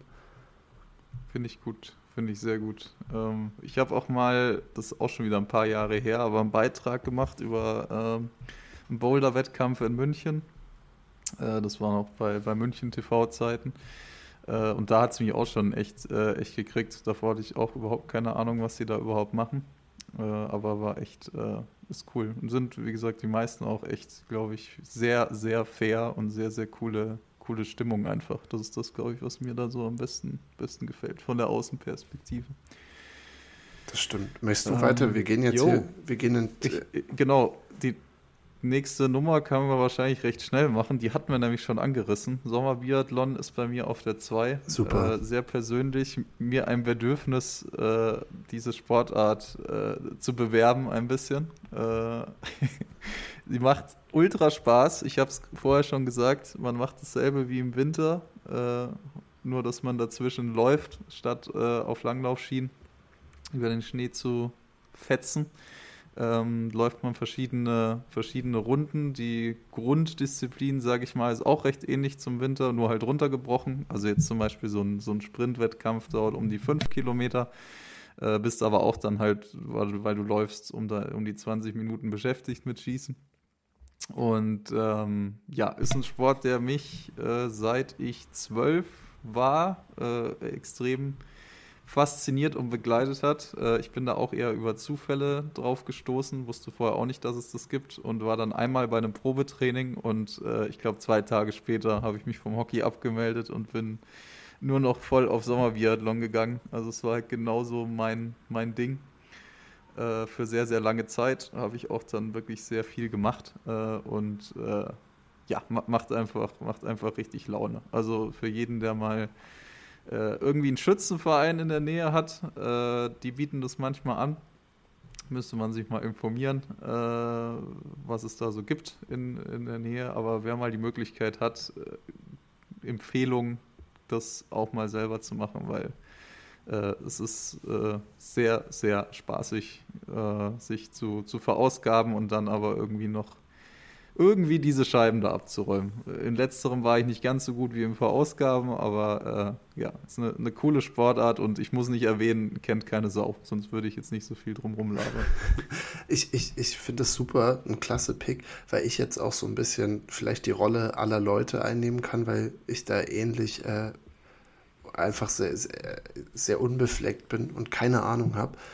Also warst du ein guter Schütze? Ist es, wie schwierig ist es, äh, mit einem Puls von 160 dann zu sagen, ich schieße auf die Dinger? Ist das dieselbe Distanz? Also worüber reden wir hier? Nur, dass man sich das vorstellen kann. Wie groß ist das Ziel ähm, und wie weit stehst du weg? Es gibt dieselbe Variante wie im, im Winter auf 50 Meter. Schießt man dann mit äh, sogenanntem Kleinkaliber. Ähm, und jetzt hast du mich natürlich erwischt. Ich weiß nicht mehr die Zentimeter-Durchmesser. Das weiß jeder, der Biathlon-Übertragungen schaut, wahrscheinlich sowieso, weil es da gefühlt 30 Mal erklärt wird. Ich habe es aber nicht mehr im Kopf. Und es gibt noch eine Variante, die ist ein bisschen gängiger und vor allem einstiegsfreundlicher. Äh, die ist auf 10 Meter mit Luftgewehr. Ich habe beides gemacht, äh, wobei man sagen muss, Luftgewehr ist schon ein bisschen populärer im Sommerbiathlon. Ähm, da gibt es eben auch im, im Bayernweit ein paar Wettkämpfe. Ähm, und weil es ja einfach äh, einfacher umzusetzen ist, wenn man nur einen 10-Meter-Stand aufbauen muss mit Genehmigung und und und. Ähm, und ansonsten ist es wirklich dasselbe. Also man läuft äh, seine Runden, kommt dann, wie du sagst, mit Puls hin und dann ist es sehr viel Ablauftraining. Also es geht sehr viel über okay, das habe ich jetzt schon tausendmal gemacht, dass ich die Waffe so nehme, dann gehe ich so und so in den Anschlag, dann atme ich zweimal, dann bin ich auf der Scheibe, habe meinen Druckpunkt, ziehe ab, schnauf wieder zweimal, ähm, bin dann wieder drauf. Also das ist ganz, ganz viel repetitive Arbeit. Ähm, war nie ganz so meine Stärke. Also ich war eher immer der bessere Läufer als Schütze, ähm, weil ich eben die Geduld einfach oft nicht hatte da jetzt irgendwie die, mir die, die Grundlagen so gut anzueignen. Äh, aber im Prinzip, ja, kann, kann jeder schaffen, kann jeder ein guter Schütze werden und äh, das, äh, das ist auf jeden Fall machbar. Aber es, das zu beschreiben, wie, wie sich mit Puls schießt, ist schwierig. Das muss man wirklich, wirklich mal gemacht haben. Ähm, ist es unangenehm, ein Gewehr auf dem Rücken zu haben, wenn du läufst? Das, äh, genau, gu guter Punkt hat man nämlich nicht beim Sommerbiathlon, weil das würde die ganze oh. Zeit äh, voll auf dem Rücken ballern. Das heißt, man lässt die Waffe am, am Schießstand, ähm, beziehungsweise äh, hat dann so einen Bereich, wo du es abstellen kannst. Äh, wenn du dann kommst, nimmst du es dir, gehst vorne zu den Scheiben, schießt, stellst das Gewehr dann wieder ab und dann läufst du in die nächste Runde.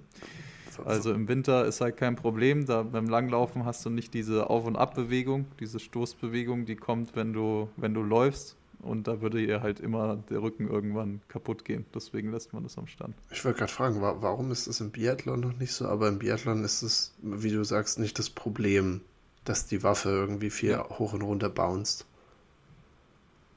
Genau. Alles also klar. beim Laufen, das wäre halt wirklich super lästig. Äh, merkt, merkt man ja auch immer schon, wenn man so läuft und hat nur einen Schlüssel dabei oder so. Mhm. Äh, und man hat die, die Tasche nicht richtig zu, dann fliegt dir der sonst wo umeinander. Und wenn du dir das dann mit einer 5-Kilo-Waffe vorstellst, dann ähm, kannst du es dir ungefähr ausmalen, was dann passiert. Ich, ich habe übrigens die Hausaufgaben noch schnell erledigt. Im Biathlon ist es beim Liegend, äh, warte mal, beim Liegendschießen 4,5 cm, beim Stehenschießen 11,5 cm Durchmesser der Scheibe. Also wirklich sehr, sehr klein. Ja. Sehr, sehr klein. Ja, absolut. Also ist Übungssache. Wie gesagt, am Anfang trifft noch kaum jemand alle fünf. Ich habe, glaube ich, bei meinen ersten beiden Wettkämpfen hatte ich von zehn Schuss einmal einen Treffer und beim zweiten Wettkampf gar keinen. Ähm, und das wird dann aber mit, äh, mit, mit immer wieder eben üben, auch komplex eben, dass du mit Puls hinkommst und schießt. Ähm, dann auch so langweilige Sachen wie einfach mal zehn Minuten im, im Stand stehen und Trockenübungen machen, bis dir alles wehtut gefühlt, weil du halt so starr in der Position äh, dich da eingeklemmt hast. Ähm, das gehört zu den weniger spaßigeren Dingen, aber ähm, wenn man das dann das ein oder andere Mal gemacht hat, dann kommt man da auch schon, kriegt man ein Gefühl dafür und dann äh, klappt das schon ganz gut. Alles klar. Äh, wenn, finde ich super. Also wirklich äh, gleich noch einen Bildungsauftrag hier hinterhergeschoben, dass, dass du da auch. Genau, das war jetzt Werbe, Werbesendung hiermit beendet. Jetzt kommen wir wieder äh, zu seriösem äh, seriösen Talk hier äh, mit deiner Nummer 2. Glaube ich nämlich nicht, weil äh, ich glaube, ich mache es als meine Nummer 1, aber ich werde ja auch eine Sache mit reinnehmen, die mich persönlich sehr begeistert oder die ich selber praktiziere sozusagen. Und äh, dementsprechend ist es, glaube ich, unvermeidlich, wenn man über solche Sportarten redet, da irgendwie eine Verbindung äh, weg, wegzulassen zu sich selber. Und ich weiß gar nicht, vielleicht bringe ich mich hier wieder in Teufels Küche mit meiner Nummer 2. Mal schauen, wie wie kulant du mit mir mit bei der bist, aber ich, ich habe Triathlon auf meine 2 genommen, einfach weil mich das, glaube ich, so, also wenn man in mein YouTube-Feed reinschauen würde, würde man denken, ich bin entweder Hobby-Triathlet, was ich nicht so richtig bin, oder irgendwie Sportjournalist für Triathlon. Aber ich habe wirklich, also mein YouTube denkt, glaube ich, also mein YouTube äh, versorgt mich mit allem Content, ob das private Vlogs sind von denen, die Triathlon machen oder äh, irgendwelche Challenges oder irgendwelche Zusammenfassungen, Interviews, Dokus. Kannst du nennen, habe ich gesehen. Und ich finde, es, es, hat, ein, es hat eine, eine Daseinsberechtigung in Deutschland, auch in der breiteren Wahrnehmung. Ich glaube vor allem, weil Deutschland eben so, so gut ist und ähm, da immer mal wieder gutes Talent hervorbringt. Aber ich finde trotzdem, für so die Standardwettkämpfe und das, was da dahinter steckt und so, ist, ist es ja auch viel zu lang. Also muss, muss man ja auch so sagen. Also du hast vorhin über die 50 Kilometer geredet, dann äh, viel Spaß irgendwie beim 70.3 sich den 9-Stunden-Stream auf YouTube anzugucken, beziehungsweise bei Hawaii dann den 16-Stunden-Stream. Äh, dementsprechend, deswegen würde ich sagen, viel mehr als die Highlights von der Sportschau gucken sich das nicht viele an. Aber ich habe immer sehr viel Spaß. Ich gucke mir auch, ich gucke auch gerne so tagbegleitend manchmal hin und wieder rein in ein Rennen. Und ich dachte auch, dass du mir das vielleicht durchgehen lässt, weil du ja auch zumindest letztes Jahr so ein bisschen meinen Triathlon reinge, reingeschnuppert hast und auch selber mal eine Langdistanz dann gemacht hast. Und dementsprechend, weiß ich nicht, lässt, lässt du es mir durchgehen? Ist es okay als underrated Sportart? Ja, ich lasse es dir nicht nur durchgehen, das ist bei mir auf der Eins. Ah, super, super. Ei, dann können wir gleich richtig Aber, drüber reden.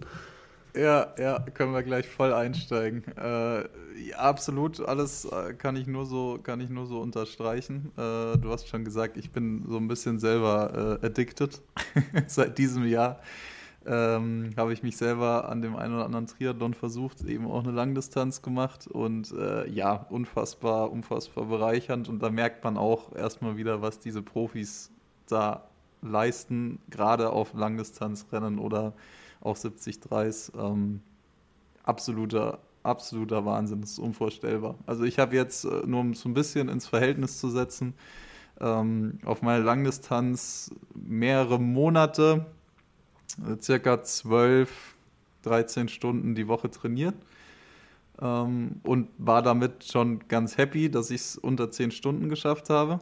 Äh, so ein Profi, der braucht, äh, wurde dieses Jahr die, die Rekordzeit auf, auf Rot äh, aufgestellt, siebeneinhalb Stunden, 7,24 oder so, wenn ich jetzt nicht, nicht ganz falsch liege, von Magnus Ditlev. Das ist, das ist, geht für mich in den Kopf nicht rein, wie, wie das geht. Also es ist wirklich un, unvorstellbar, was die leisten, ähm, da, da wirklich durchzufliegen, äh, auch über 3,8 Kilometer schwimmen, 180 Kilometer radeln und dann noch Marathon. Absolute Faszination und deswegen hat es auch bei mir auf, auf die Eins geschafft. Ähm, ich habe auch eine, eine, kleine Statistik noch dabei. Super. Äh, weil 150 1000 Menschen haben zum Beispiel den Stream geschaut, jetzt auf Hawaii, die Weltmeisterschaft von den Frauen. Ja. Äh, hat die Aufrufzahlen von den deutschen Streams und ungefähr so viel äh, wird nach einer Schätzung auch äh, Menschen in Deutschland sein, die mal überhaupt an einem Triathlon-Wettkampf teilgenommen haben. Ähm, da muss es jetzt nicht die Langdistanz sein, sondern halt mal überhaupt bei einem, bei einem Rennen gewesen. Und wenn man das mal ins Verhältnis setzt, das finde ich schon unfassbar wenig. Also was sind 150.000 Aufrufe für das absolute Highlight der Saison? Also das ist das Ding, wo, wo du einschaltest. Ansonsten tust du es ja nicht, wie du schon gesagt hast. Da muss man schon auf YouTube suchen, da muss man den Feed drauf eingestellt haben, dann ja. Aber ähm, so für die breite Masse ist es, glaube ich, Hawaii, weil die Deutschen da gut sind. Und äh, dann, dann war es das wieder. Also das finde ich, find ich eine krass niedrige Zahl eigentlich. Deswegen hätte ich es voll unter underrated durchgehen lassen. Auf jeden Fall.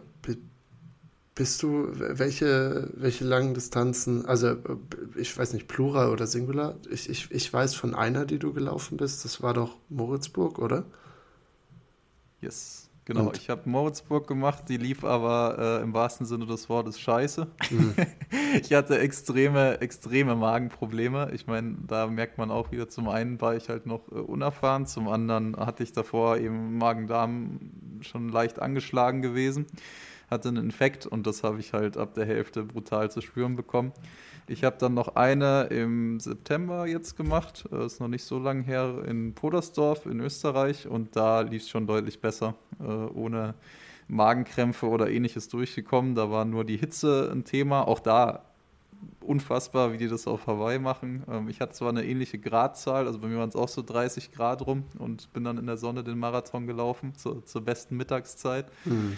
Ähm, aber äh, ich bin deutlich mehr eingegangen als, als das, was die Profis da machen. Die laufen die halt dann immer noch irgendwie einen 340er Schnitt da auf einen Kilometer rum. Äh, aber ja, ich war dann, ich war dann, wie gesagt, mit meiner Leistung schon super happy und das ist trotzdem noch meilenweit weg von irgendwas, äh, von dem, was, was die Profis da machen oder auch nur semi-professionell. Und das ist ja vielleicht auch so ein Ding, es können ja gar nicht so viele davon leben. Also wenn du jetzt im Vergleich zu den nicht underrateden schaust, äh, Fußball an erster Stelle, da bist du schon als dritter Ligakicker halbwegs bezahlt. Äh, und bei den Ironman musst du unter den Top 100 der Welt mindestens sein, damit du sagen kannst, ich kann da irgendwie ansatzweise von, von leben. Also das finde ich schon crazy im Verhältnis zu dem, was die halt auch leisten und trainieren müssen. Ich habe da auch die, ähm, es gibt mehrere Dokus von Ruben Zepunke äh, und ich glaube, du weißt, ja, dass, ich, dass ich riesiger Fan von ihm bin und dementsprechend habe ich mir die auch angeguckt. Ich glaube, er ist irgendwann dafür gegangen, das als professionelle Sache zu machen. Und er sagt halt auch, aber immer wieder, also es, es geht dann halt um die Preisgelder, die du einläufst und du musst halt auch super gut schauen nach Sponsoren. Also dann, dann musst du halt äh, das Fahrrad und von den Laufschuhen her musst du musst du da irgendwie gut, glaube ich, Connections einfach rankriegen, von mir aus auch aus der Schwimmregion, aber ich glaube, das ist nicht so krass vertreten, die dich dann da irgendwie auch finanziell ein bisschen durchtragen, weil der hängt ja auch, und das finde ich da auch mal krass, logischerweise bei den, bei den Trainingskapazitäten, die die aufstellen, halt wirklich mit 20 bis 30 Stunden die Woche ähm, Training, äh, da hängt ja auch immer ein Team mit dran und auch das ist ja, da ist ja dann die Bezahlung eine Frage und so weiter. Also ich finde, das ist schon, ist, ist schon sehr beeindruckend und ich glaube ja auch, also außerhalb von den Top Ten kann wahrscheinlich keiner jetzt richtig gut davon leben. Also klar, so ein Frodeno hat jetzt ausgesorgt irgendwie mit seiner Karriere, wahrscheinlich auch Sebastian Kienle oder, oder, da, oder der Lange, aber ich, viel weiter darunter würde ich jetzt nicht gehen, dass du sagst, okay, wenn die durch sind, weil das ist ja auch ein sehr begrenzter Job, da musst du dir, musst du gucken, wie du wieder einen normalen normal Fuß fasst, glaube ich, weil das reicht dann einfach nicht aus. Ja, definitiv. Also ich glaube, da ist die Hürde einfach extrem groß, äh, das überhaupt zu machen, weil es halt, ja, auch von den Preisgeldern, die sind ja, die sind ja geschenkt. Also ich weiß, ich habe es jetzt bei Fundke zum Beispiel nicht mehr im Kopf, aber der macht ja schon die absoluten Top-Rennen, Challenge und Co. mit. Ja, dann lass ihn da mit äh, einer niedrigen vierstelligen Summe irgendwie rausgehen. Ähm, jetzt in Podersdorf weiß ich, da war vorne auch einer, der an die acht Stunden gekratzt hat, also auf jeden Fall mindestens semi-professionell unterwegs war. Ja, das waren äh, 300 Euro Preisgeld oder so. Davon ja. hat der äh, Anfahrt und Unterkunft maximal äh, gezahlt bekommen und das war's. Äh, also das ist, ist kompletter Wahnsinn. Also 300 Euro zu dem, zu dem Starkgeld, das er damit wieder reingeholt hat. Das muss man auch noch sagen. Es ist natürlich extrem teuer, auch gerade dann die, die Hürde, irgendwie sich für eine Langdistanz oder so anzumelden. Oder generell Triathlon ist, ist schon schon lästig teuer, was du da teilweise zahlen musst. Also ich glaube, selbst für so eine Sprintdistanz, wenn man einfach mal einsteigen möchte mit irgendwie die 400 äh, Meter Schwimmen, 20 Kilometer Radeln, 5 Laufen, was sich, glaube ich, die meisten noch vorstellen können, zahlst du ja irgendwie schon 100 Euro teilweise, ähm, nur um mal an den Start gehen zu dürfen. Und äh, vielleicht deswegen auch die Hürde da ein bisschen, bisschen zu groß einfach. Andererseits ist es dann auch schon wieder ganz gut gebucht. Also wenn du jetzt so größere Rennen dir anschaust, im, im Hobbysportbereich ist es schon angekommen, glaube ich. Das stimmt, das stimmt. Ich, ich denke auch so, die, die, das, was du beim Biathlon, so beim Sommerbiathlon beworben hast, da hat Triathlon wirklich schon gut Fuß gefasst, meinem Empfinden nach, weil selbst äh, ich komme aus einem sehr, sehr ländlichen Region, aus der Altmark ursprünglich und selbst da haben sich, gibt es zwei oder drei relativ gut besetzte Teams im Umkreis von 100 Kilometern. Also es ist vergleichsweise hoch. Also es kriegen nicht so viele andere Sportarten außerhalb vom Fußball und von Handball vielleicht hin. Also das, davon kann Basketball bei mir in der Heimat träumen, so viele Verbände zu haben. Und ja, vor allem, weil es, ist auch eher was, was durch die, durch die Generationen durchgeht. Also das ist, zum Teil wird das viel ja dann auch von einfach von 30, 40, 50 plus noch gemacht, weil die halt irgendwie aus dem Ausdauersport kommen äh, und dann vielleicht kann jetzt keine Langdistanz mehr machen, aber eine olympische beziehungsweise eine Mitteldistanz können die auf jeden Fall irgendwie sich dann noch in die Knochen rein, reinziehen. Also es ist, äh, ist auch eine breite Sportart für alle wo es nie zu spät ist anzufangen, ja. glaube ich. Ich glaube, das kann sich halt auch jeder vorstellen. Ne? Lustigerweise, das, was am kürzesten ist, ist das, was die meisten abschreckt, das ist das Schwimmen. Weil irgendwie jeder traut sich zu, okay, 20 Kilometer Radeln habe ich in meinem Leben schon mal gemacht, 5 Kilometer irgendwie gelaufen, ist auch jeder schon mal in der Regel.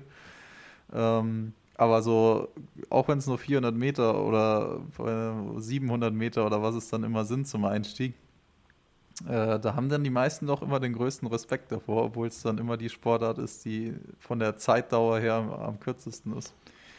Also zumindest habe ich so den Eindruck, wenn ich mit den Leuten rede, so, ah ja, ich kann nicht so gut schwimmen. Das ist dann der erste Satz, wenn man Leute zum Triathlon begeistern will. Zieht sich doch aber auch so ein bisschen, habe ich das Gefühl, bis nach oben hindurch. Dadurch, also da hat es dann andere Beweggründe, aber dadurch, dass das eben so egal ist, in Anführungsstrichen, hast du, also weil es halt die kürzeste Zeit ist, äh, geben auch meistens die, die besseren Triathleten nicht so viel aufs Schwimmen. Ich, ich glaube, es bei dir auch noch zu erinnern, dass du jetzt auch nicht der größte Trainings, äh, die größte Trainingsmaschine im Becken warst. Äh, und, und, und dass das, dass das durchaus auch bei anderen so ist. Und die Leute, die aus dem Schwimmen kommen, die beschweren sich, weil sie überhaupt nichts reißen können mit, mit ihrer Vorerfahrung. Also wenn du im, im. Triathlon aus dem Schwimmen kommst, dann toll. Dann kannst du irgendwie zehn Minuten im Wasser rausschwimmen und die bist du auf dem Rad, hast du die nach 30 Kilometern wieder verloren. Also äh, ja. ich glaube, das zieht sich durch. Schwimmen, Schwimmen hat es einfach nicht mehr. Wollte ich auch als underrated Sportart nehmen, aber findet so jetzt vielleicht auch ein bisschen eine Bühne. Ja, absolut. Äh, ist tatsächlich so. Also ich habe mit Schwimmen auch erst, also mit Radeln, das habe ich immer so ein bisschen als Alternative gemacht. Laufen konnte ich. Äh, schwimmen musste ich quasi, ich konnte kraulen, das war so meine Grundvoraussetzung, aber halt nicht schnell und nicht technisch und schon gar nicht so lang. Äh, dementsprechend hatte ich da auf jeden Fall am meisten Aufholbedarf.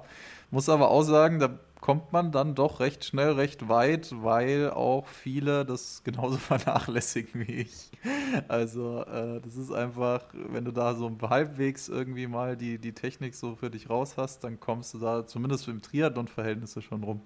Ich habe auch eine, eine Freundin von mir, die ist Schwimmerin und äh, die hat auch mal einen Triathlon gemacht, da habe ich sie auch äh, bemitleidet, weil, wie du sagst, die war überragend im Wasser und dann, dann hat sie gelitten. Und das ist halt auch, glaube ich, äh, psychologisch, äh, da kannst du jetzt wahrscheinlich mehr sagen als ich, äh, ist es ein Unterschied, weil die halt dann von 100 Leuten noch eingeholt wurde, wenn du als erstes aus dem, aus dem Wasser kommst.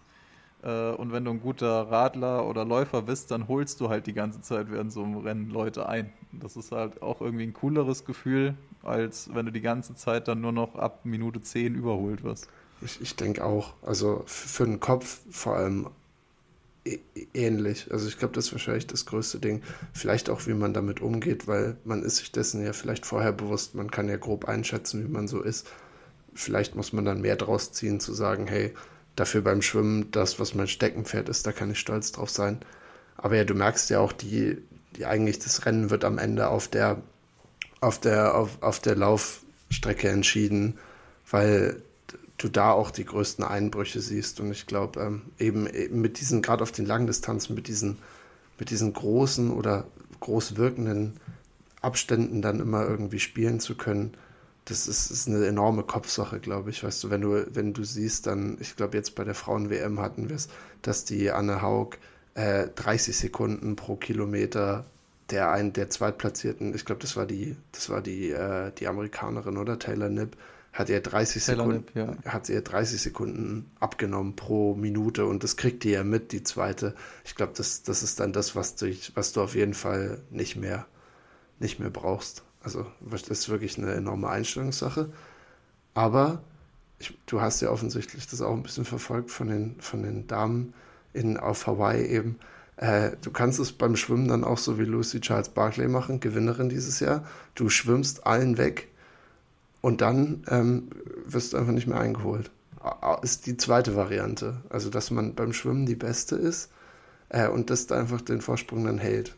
Ist wahrscheinlich nicht bei vielen so, aber diese Frau hat es geschafft.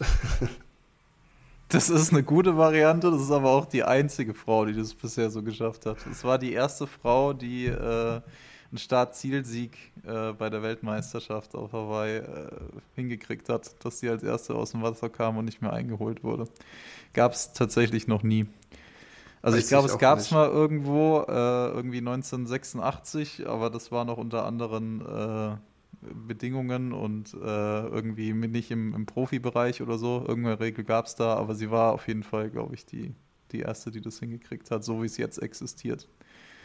Ähm, von daher, ja. Aber sie ist, sie ist krass. Hätte ich ihr auch nicht zugetraut, dass sie das hinkriegt, nachdem sie auch mit Ermüdungsbrüchen und Co. zu kämpfen hatte dieses Jahr. Ähm, hatte ich sie nicht unter meinen Top 3, muss ich gestehen, äh, vorher als, als Tipp. Äh, dementsprechend war schon krass. Kann ich auch für alle Triathlon-Nerds da draußen auf YouTube empfehlen. Auch sie begleitet so vlogmäßig Rennen oder auch so leicht Mini-Doku-mäßig. Auch das habe ich mir viel ja. angeguckt. Deswegen äh, Tri Triathlon. Die ist präsent. Und auch die, ein optisches Highlight, ne? Wo wir vorher bei Peter Nortug für die, für die weiblichen Hörerinnen waren. Äh, für die männlichen ist Lucy Charles Barkley, glaube ich, eine ganz gute Anlaufstelle. Wahrscheinlich auch, ja. Wir versuchen hier wirklich, wir, wir, wir versuchen die Sportarten mit allem, was wir können, attraktiv zu machen. Das ist, äh, das ist wirklich viel Commitment. Ich, ich glaube, ich gebe meinen letzten Shoutout ähm, an meine Nummer 1 Sportart und dann können wir hier auch einen, einen, Deckel drauf machen auf die Folge, weil sie erwartbar so. total äh, eskaliert ist, auch vom zeitlichen Rahmen her. Und äh, dementsprechend äh, geht meine Nummer 1 an Ultimate Frisbee. Ich weiß es nicht, ob du es getrackt hast oder aber ist, glaube ich, die einzige Teamsportart, die wir jetzt genannt haben. Neben Volleyball. Hattest du noch eine Teamsportart dabei? Äh, ich hatte keine. Ja, Rugby, doch. Rugby, klar. okay. Also kommt jetzt doch noch mal ein bisschen Liebe für Teamsportarten, dann haben wir eine gute Balance. Äh, Ultimate Frisbee, äh, ist, glaube ich, jetzt leider nicht olympisch 2028, haben aber letztes Jahr bei den World Games, also sozusagen der, der Vorstufe von den Olympischen Spielen, mitgemacht und ja, also eine unfassbar geile Sportart, super physisch. Viele Leute, wenn man sagt, man spielt Frisbee, denken, glaube ich, an das Werfen im Park, aber äh, ist im Prinzip eine Sportart, wo es um darum geht, äh, stückweise die Scheibe von einer Seite des Feldes zur anderen zu bewegen, über Würfe logischerweise. Und man muss sie dann wie beim Football ähnlich in einer Endzone fangen. Und äh, genau, es, es geht nicht darum, die Scheibe zu fangen und loszurennen, sondern sobald du die Scheibe hast, bleibst du stehen und dann darfst du weiterpassen. Und dementsprechend sehr, sehr dynamisch der Sport, auch relativ taktisch, glaube ich, das, was man nicht weiß. Also es ist kein Haufen, der irgendwie nach links und rechts rennt, sondern es gibt verschiedene Grundaufstellungen, es gibt Spielzüge, es gibt äh, Offense- und Defense-Systeme, die man spielen kann, Philosophien, wie man da rangeht. Und dementsprechend ist das mein, ist das mein letzter Shoutout, ist das meine Nummer eins. Ich spiele es selber seit zwei Jahren und macht total Spaß. Also ist, äh, ist wie gesagt, super, super körperlich. Ist ein auf Fußballfeldgröße ungefähr. Also das ganze Feld minus die Endzone ist es ein bisschen weniger. Das heißt, du, du kannst rennen, bis du umfällst. Äh, du brauchst viel Gefühl mit der Scheibe und du kannst halt eine Scheibe richtig schön weit werfen und auf verschiedene Art und Weisen, was natürlich auch so einfach cool ist. Deswegen mein letztes geht dann Ultimate Frisbee raus und ist auch zumindest in gewissen, auch wieder im akademischen Strukturen doch auch schon ganz gut vertreten. Also viele Unistädte haben auch Frisbee-Teams, wenn euch das da draußen interessiert. Sehr gut. Ja, da kann ich jetzt die Rolle einnehmen, die du vorher bei Sommerbiathlon hattest. Ich habe gar keine Ahnung von Frisbee-Spielen. Ich habe es noch nie gemacht. Ich habe noch nie zugeschaut. Ich weiß grob, wie es funktioniert, äh, aber auch nur in, in äh, ganz, ganz groben Zügen. Äh, ich glaube, man ist zu siebt, oder? Und äh, in, in einem Team. Ja, sieben gegen sieben Und aufs große Feld. Da, darfst du Darfst du laufen mit, mit der Scheibe? Wahrscheinlich nicht, ne? Nein. Du musst immer weiter, weiter passen. Ja. Du musst stehen bleiben, sobald du die Scheibe gefangen hast. Okay.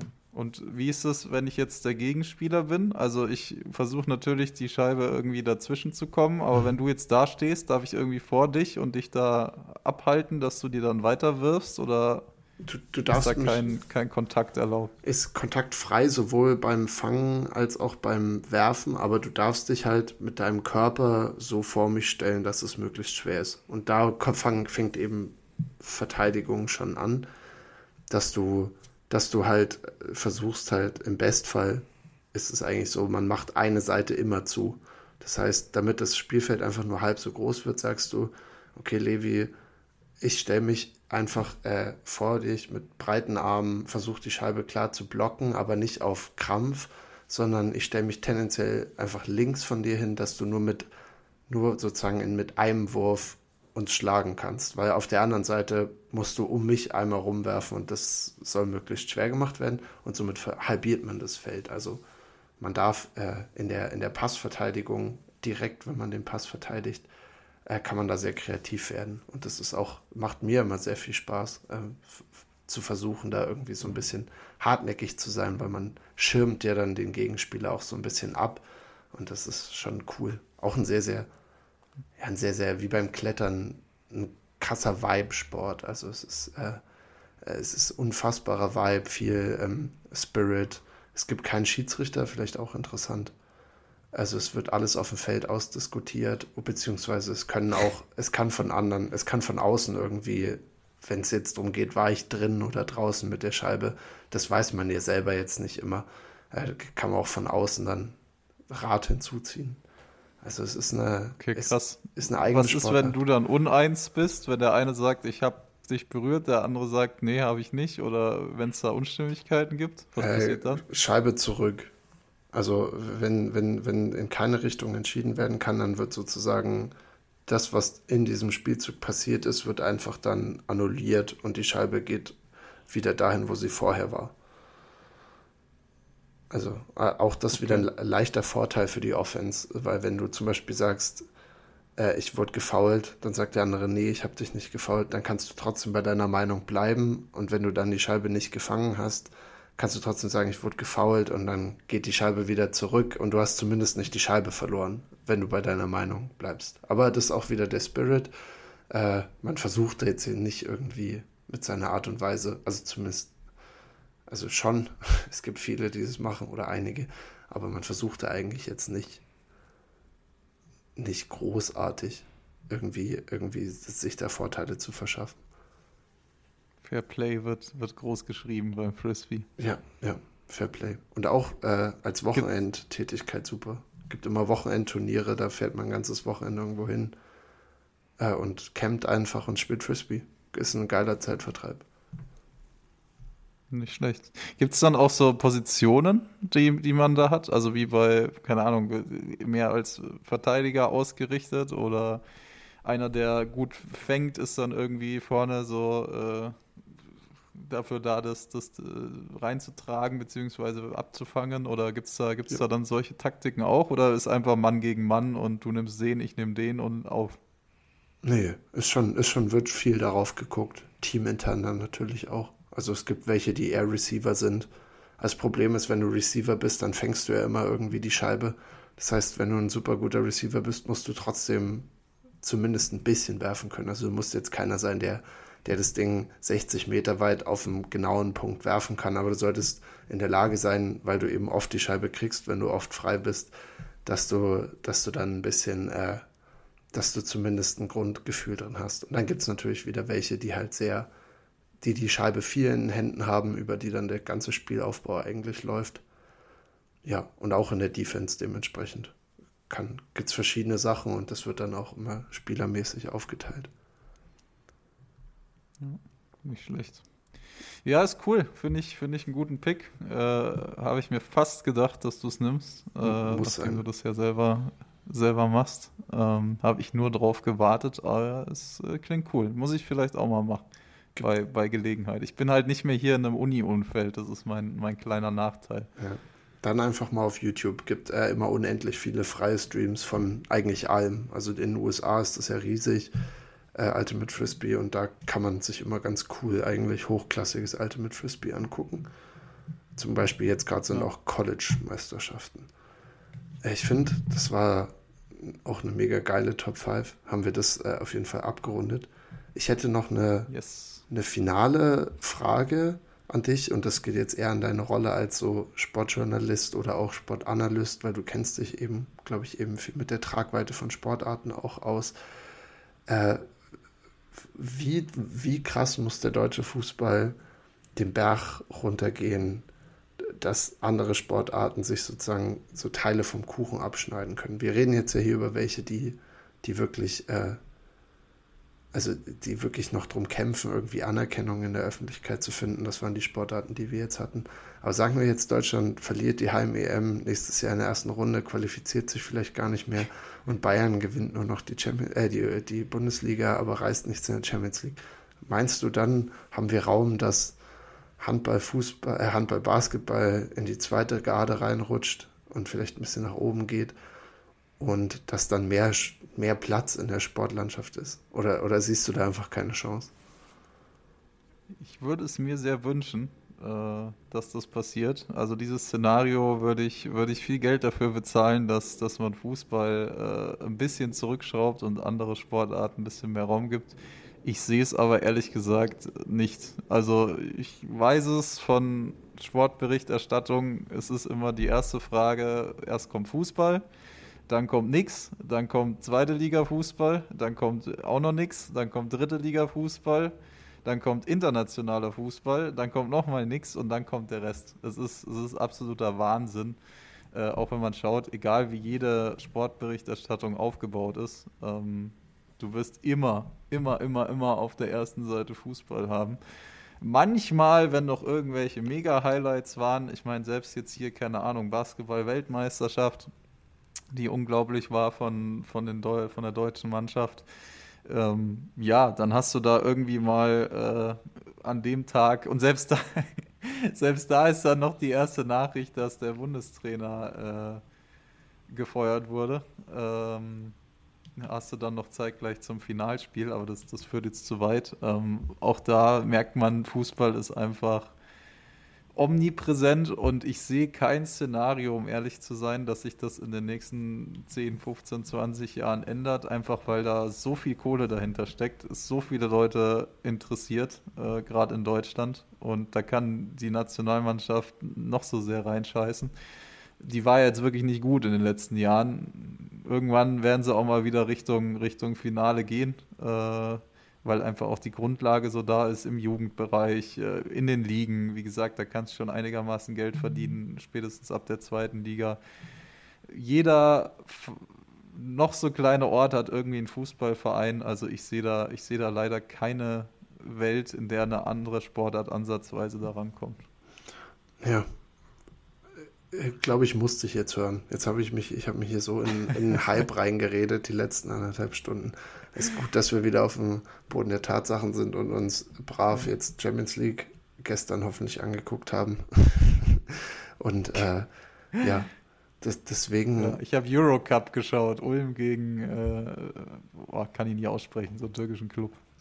Äh. Äh, nee, ich, ähm, ja, ich wollte eigentlich gar nicht so negativ enden. Äh, andere Sportarten sind, haben auch vollkommen, sind cool und sollten auch mehr kommen, aber äh, ich, ich musste jetzt hier eine, eine ehrliche Antwort geben und keine, die uns äh, in Euphorie versetzt. Leider, leider. Ist, ist auch gerne anders gemacht. Ist ja aber auch okay, weil so haben wir jetzt den Kontrast ja auch nochmal wieder oder die Brücke auch geschlagen. Deswegen sind ja die Sachen, deswegen konnten wir den Sachen hier ja so viel Raum heute geben und zumindest wir hatten eine gute Zeit, äh, das zu bequatschen.